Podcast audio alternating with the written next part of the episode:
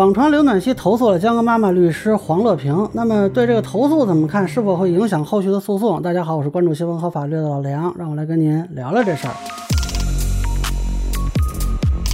呃，说实话，我不是特别确认这个内容的真实性啊，因为刘这边目前还没有确认这个信息。胡桂云律师呢还发了条微博说，网络假流新无处不在啊。但是我看呢，有很多这个刘暖希女士的支持者也都转发了啊，包括。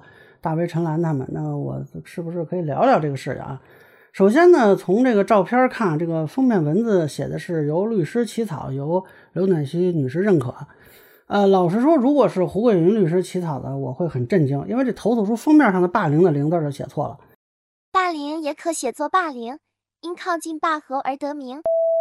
呃，说正经的，这内文有错字呢，也不是不能理解，但是封面这么大字就错了，会不会有点显得粗糙呢？然后我看了一下这个投诉的内容啊，主要是说对黄乐平律师的一些言行提出了质疑啊。但是这个文案呢，给我惊着了，说黄制造了建国以来最大之冤案，无出其右。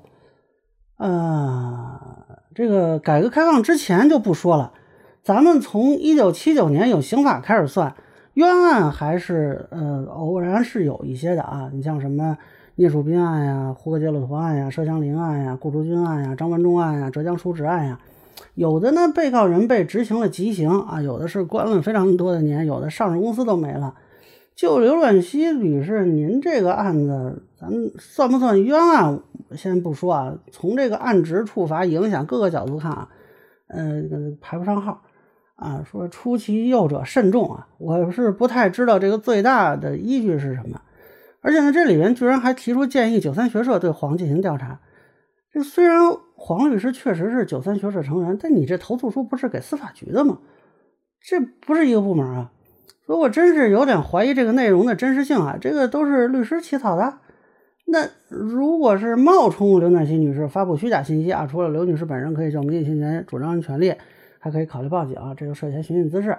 那么，如果这个内容是真实的呢？咱们抛开投诉书行文的问题不说啊，我觉得这个网上公开的操作并不是很恰当。从传播层面看，一般我们认为这属于非核心关注点。核心关注点是青岛中院那边那个二审嘛。那你现在要投诉啊，或者说你要去单独起诉黄律师，原则上其实都不影响二审的判决。当然，这个也都是刘暖希女士的合法权利啊，我们尊重她的行使权利。呃，无非就是咱们让职能部门去判断，但是一般啊是会等这个投诉有了结果再考虑对外公布。嗯，你现在就公布出来呢，你要是投诉成功了，当然还好说；你没成功，将来打算怎么收场呢？